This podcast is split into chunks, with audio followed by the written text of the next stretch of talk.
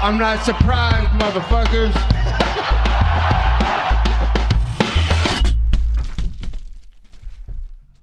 Bonjour à tous, épisode numéro 16 du podcast Guillotine. On va parler aujourd'hui de UFC Auckland, un combat que j'attendais énormément entre Paul Felder et Dan Hooker, un combattant que j'adore, euh, qui est super technique, qui est super bon au sol, qui est super bon en striking, euh, qui s'améliore de combat en combat, euh, qui peut se permettre de faire des call-outs pour des gros fighters sur ses récents combats et qui se retrouve face à Paul the Irish Dragon Felder euh, sur cette propre terre.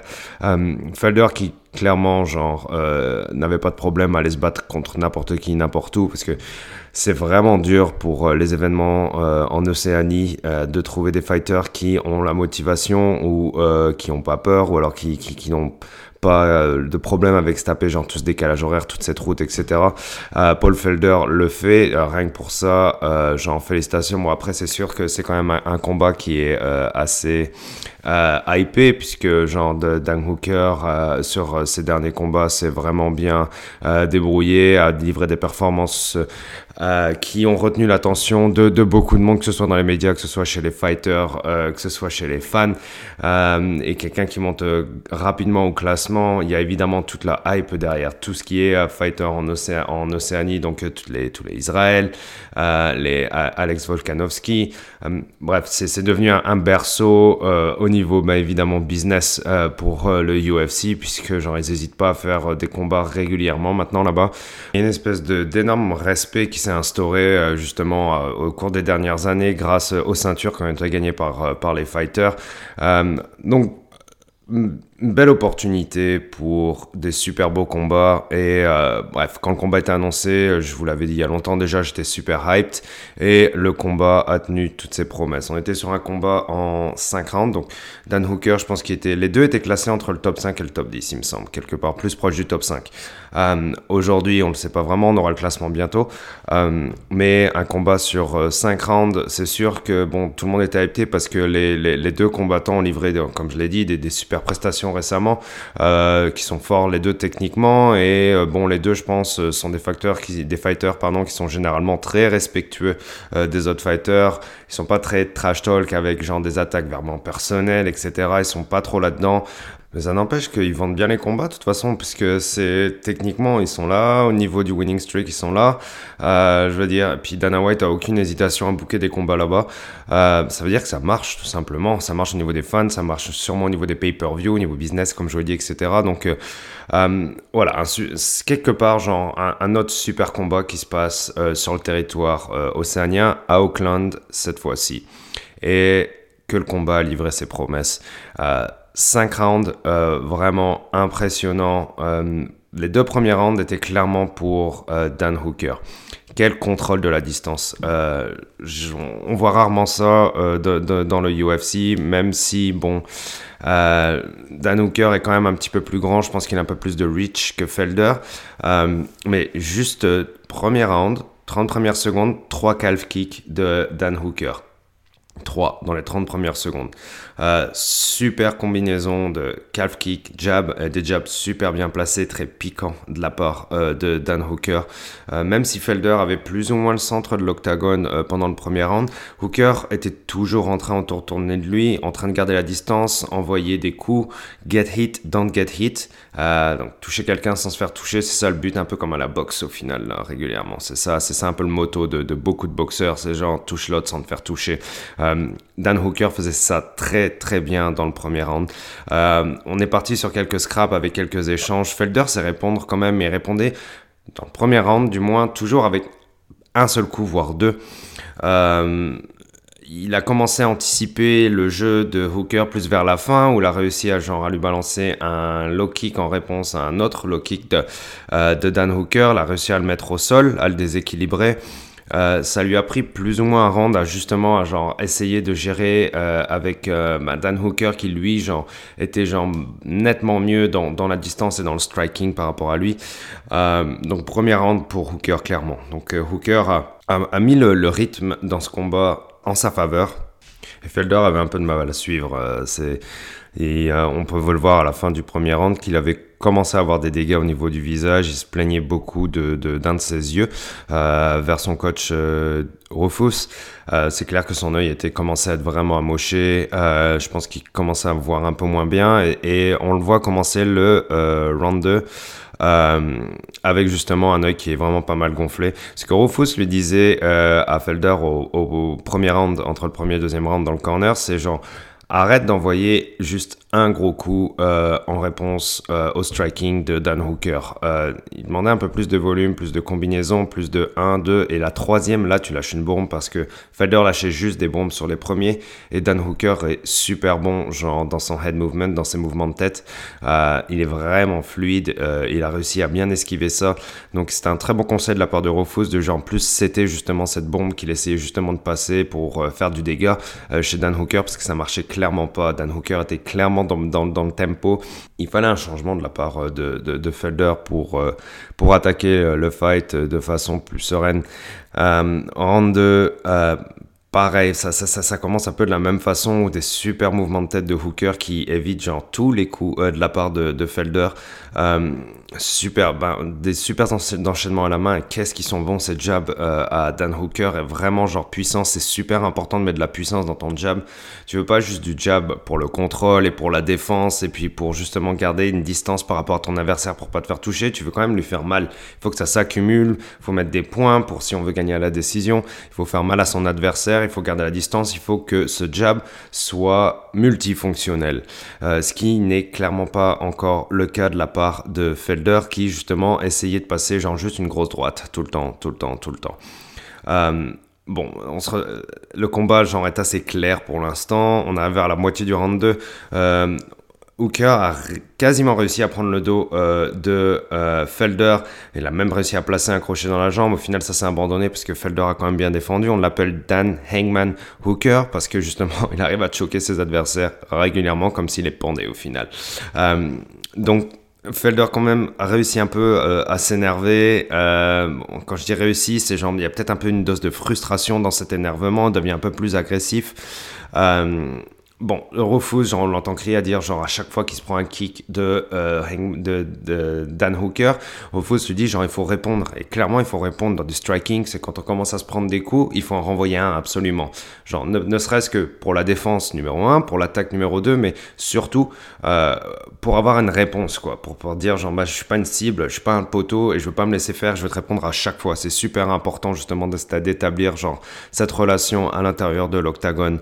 Euh, la fin du, du, du, du, deuxième round, Felder commence un peu plus à, euh, avoir de la stratégie dans, son striking où il enchaîne un peu plus les combinaisons. Un, deux, trois coups, réussit à placer quelques elbows. Euh, il y a eu beaucoup aussi de, spinning back fist de la part de, de Felder dans le premier round et le deuxième aussi, ce qui n'a pas été super efficace, en tout cas dans les deux premiers rounds. Euh, mais a vraiment lancé des beaux elbows, des beaux coups, pardon, dans le deuxième round.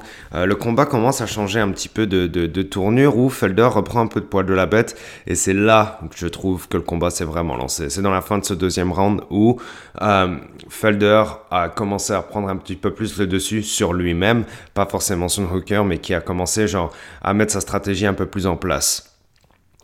Troisième round, là je commence à être vraiment intéressé parce que je me dis ça y est, le combat va un peu plus se lancer.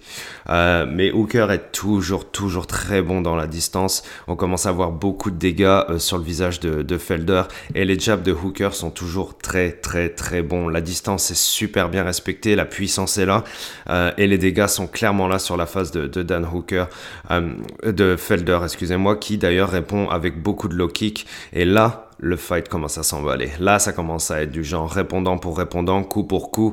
Euh, pas énormément de volume, mais des petites combinaisons 1, 2, 1, 2, 3, bam bam, euh, avec ça répondait des deux côtés, ça commençait à être vraiment beau. Et Hooker a commencé à avoir pas mal de dégâts sur sa face aussi. Troisième round, là, le fight est vraiment lancé. Et on va rentrer dans les championship rounds. Et là, on se dit que ça y est, on tient notre combat. On avait exactement ce qu'on voulait, ce qu'on attendait de la part de combat. C'est clairement en train de se passer en face de nous. Qu'est-ce qui va se passer dans le quatrième round?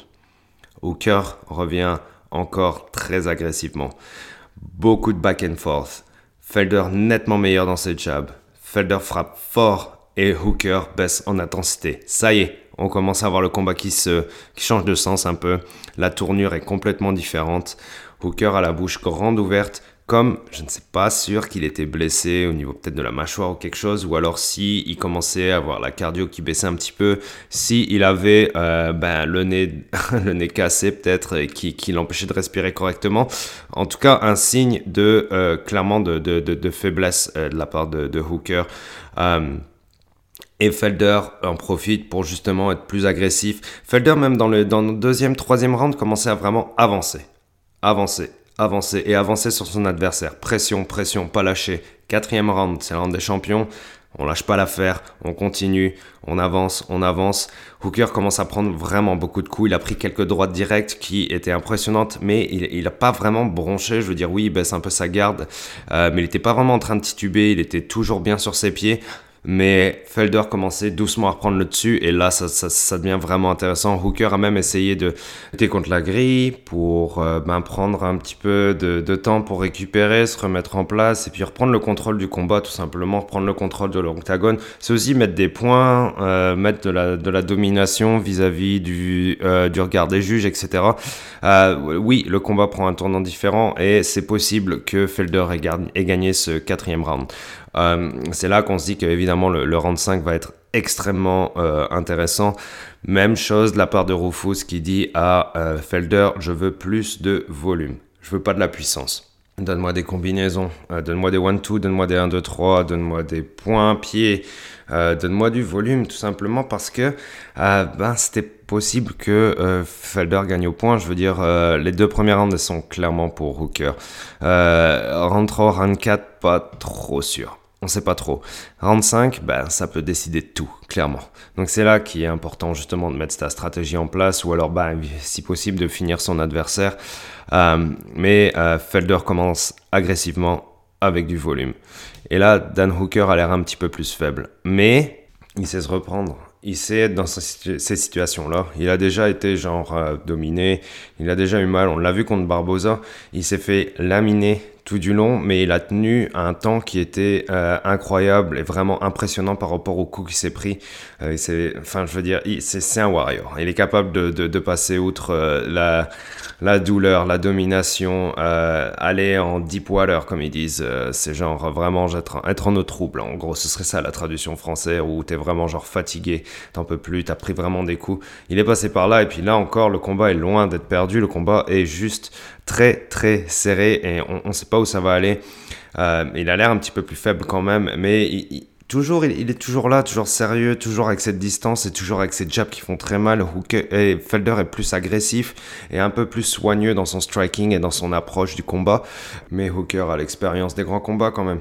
Il est toujours là et euh, il a fait ce qu'il avait à faire. Au final, c'était scorer des, des, des, points à la fin du combat. C'est qu'il a réussi à, à, le, mettre, à, à, le mettre au sol. Euh, il a passé un takedown sur Felder qui était vraiment, vraiment bien timé. Euh, Felder a réussi à se relever, mais Hooker a réussi à le remettre au sol, a réussi à prendre son dos.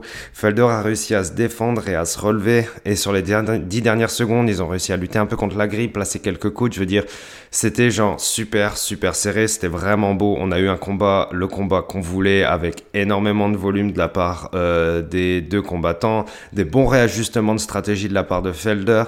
Euh, bref, c'était les montagnes russes. Euh, ça s'est fini à la décision splittée. Dan Hooker a gagné euh, à 2 contre 1. Euh, bon, ça c'était vraiment serré. Euh, c'était assez triste pour Paul Felder parce qu'il travaille tellement fort. Il n'a pas énormément de combats tous les ans, mais bon, je veux dire, il s'entraîne régulièrement. Évidemment, c'est un fighter. Oui, c'est un présentateur, mais c'est d'abord un fighter, je pense. Et euh, bon, à la fin de l'interview, euh, se dit genre, euh, bon, c'est peut-être la dernière pour moi parce que genre, je pense qu'il était vraiment déçu d'avoir perdu. Il, il perdait les deux premières rounds, mais sur la fin, il s'est vraiment, vraiment bien repris. Il a montré énormément de cœur, il a montré du talent. Il était dégoûté, je le comprends, parce que ça, ça, doit être dur de genre partir sur des, des fight camps de plusieurs mois, se taper la route en Nouvelle-Zélande, retaper la fin de son, son fight camp là-bas, le weight cut, être loin de sa famille. et puis, genre, genre pas avoir des, des, des shots euh, genre à, tous les six mois quoi parce que la division lightweight euh, bon vous connaissez l'histoire elle est super compliquée. Il y a Ferguson il y a Khabib euh, il y a Gaethje il y a, il y a Connor Connor est en 70 mais il est en 155 je veux dire c'est complètement bouché. Et c'est super important de gagner ces combats qui sont contre des concurrents directs comme Dan Hooker parce que comme je vous l'ai dit les deux étaient placés 6 et 7 ou 6 et 8 ou 6 et 9 quelque chose comme ça. Enfin je veux dire les deux dans le top 10 mais dans la deuxième partie. Et c'était un combat qui était critique pour les deux pour pouvoir passer dans le top 5, pour pouvoir prétendre à éventuellement aller chercher un, title shot, right? Euh, C'est tout ce que les tout ce que les fighters cherchent. Euh, dernier combat de Dan euh, Hooker. Dan Hooker a call out Dustin Poirier. Dustin Poirier lui a dit genre bah non je veux me battre contre Connor au final je vais me battre contre Connor ce qui n'est pas arrivé Juste pour vous expliquer, à quel point c'est compliqué, tout simplement, genre d'aller de, chercher des combats qui vont euh, booster votre carrière, qui vont aller chercher euh, des, gros paychecks et qui peuvent aller éventuellement chercher une ceinture. C'est vraiment compliqué chez les lightweight. Euh, du coup, la, la, la, pilule est difficile à avaler, je pense, pour Felder. Et je peux comprendre que ils veulent pas forcément continuer parce que pour lui, il faudrait recommencer genre un peu plus loin. Euh, et, puis c'est difficile comme métier, quoi. Évidemment, lui, il fait les deux. En plus, il commente et il fight. Euh, et puis, euh, peut, c'est un super bon commentateur. genre, j'adore les interviews qu'il fait dans l'octagone. C'est vraiment cool ce qu'il fait. donc, je lui souhaite une bonne suite de carrière. évidemment, j'aimerais bien le revoir se battre. mais bref, que je lui souhaite juste qu'il soit heureux. De toute façon, c'est vraiment une bonne personne. Le respect qu'il avait pour Dan Hooker et à quel point, genre, euh, il a respecté genre ce combat, l'approche de ce combat, comment il est, comment il était préparé, comment il était pris. Il a donné son cœur. Énormément de respect pour ce gars-là. Et de son côté, Dan Hooker, bon bah comme je viens de vous le dire, il avait collé out, euh, genre après son combat, son dernier combat contre Yakinta, il avait collé out euh, Poirier. Poirier lui dit genre, nah, Connor, cool, ok. Pour ce combat-là, il a call out Justin Gaethje. Je veux dire, et Gaethje, lui, c'est vraiment le gars qui dit genre, bah, je fight n'importe qui, n'importe quand, je m'en fous, euh, j'en ai marre des, gens qui sont toujours en train de se cacher de moi, personne veut se battre contre moi, etc. Là, Dan Hooker vient de chercher. Et Dan Hooker est pas mal dans. Je pense que j'espère qu'il est dans le top 5 maintenant. S'il l'est pas, il en est vraiment proche. Si tu veux pas te battre contre Dan Hooker, tout ce que tu dis contre les zones combattants, pour moi, ça vaut plus rien. C'est sûr que bon, euh, il doit être dégoûté que Connor ait pas voulu se battre contre lui et qu'il ait pris euh, plutôt euh, Cowboy. Bon après, euh, Kavana, le coach de McGregor, disait que bon, bah, je, veux, je voudrais bien me battre contre Gaethje, mais à 170, je vois mal Gaethje dire oui, oui, ok, je me bats à 170. Donc, c'est un beau call-out de la part de Dan Hooker. C'est tout ce que je veux dire. Je fais, pour moi, ça fait complètement du sens ce combat. Euh, parce que là, si euh, Dan Hooker, là, ça, fait plusieurs combats qui se confirment en tant que top contender dans la division lightweight. Il est fucking bon. Il est juste bon. Il est bon au sol, il est bon en lutte, il est bon en striking. Euh, il est capable d'endurer beaucoup de coups. Il est capable de tenir 5 rounds. bref, je veux dire, il a une trempe de champion, tout simplement. C'est ce que je veux dire. Donc j'espère que Gaethje va répondre favorablement à ça. C'est un combat qui serait fantastique. Euh, Gaethje a du, vraiment du mal à abandonner. On l'a vu dans ses combats contre Alvarez et euh, Poirier. Euh, je veux dire, même quand il se fait knockout, il serait capable de continuer derrière. Quoi. Il s'en fout. C'est un monstre. Euh, j'aimerais vraiment bien voir ça, mais j'attends surtout de voir sa réponse. Parce que comme je, vous l'ai dit, genre, il est genre très très vocal pour les combattants qui l'évite. Donc à ce moment-là, genre, bah, montre-nous. Montre-nous que tu es capable de, genre, toi aussi, de genre répondre à un call-out et genre d'aller, d'aller chercher le combat et de dire ok, ok, je vais me battre contre toi. Et puis, évidemment, le prochain combat de Dan Hooker, ce serait pas euh, en Océanie, ce serait plus au States, je pense. Bref. Donc, euh, voilà. Gaethje, dit quelque chose. Réponds. Oui, non. Justifie-toi bien on a vraiment envie de voir ce combat, clairement. Je pense que c'est le combat qui fait du sens. Bon, après, Connor contre Gaethje, ça ferait du sens aussi. J'espère que Gaethje attendrait pas trop Connor. On verra ce qui va se passer. Euh, toujours est-il que c'était vraiment le combat Felder contre Hooker, un combat super important chez les lightweight. Euh, bravo deux combattants. Euh, et puis je souhaite le meilleur à, Felder pour la suite et le plus que le meilleur encore pour Dan Hooker parce que lui, c'est clair et net qu'il va continuer et j'espère qu'on le revoit très très vite. Pour le reste, on va parler du prochain combat qui sera euh, Israël contre Romero, UFC 248. On va faire un podcast pour ça évidemment. on en reparle sur Twitter, guillotine 5 à 4. et on se revoit bientôt. Ciao